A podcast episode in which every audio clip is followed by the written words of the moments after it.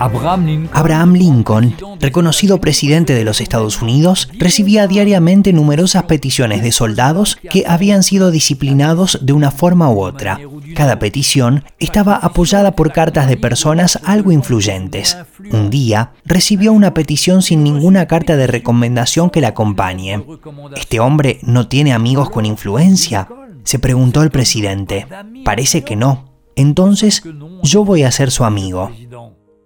Esta actitud hizo que el soldado reciba la absolución presidencial.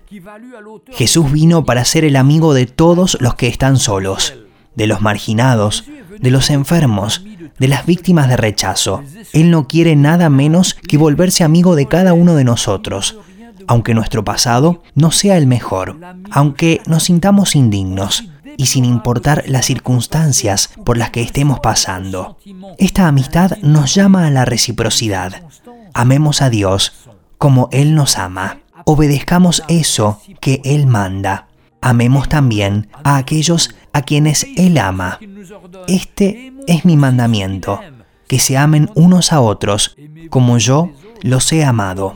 Nadie tiene mayor amor que este, que uno ponga su vida por sus amigos. Ustedes son mis amigos si hacen lo que yo les mando. Evangelio de Juan, capítulo 15, versos del 12 al 14. Podemos orar juntos, si así lo desea. Señor, enséñame a amar a esos que son marginados como tú los amas.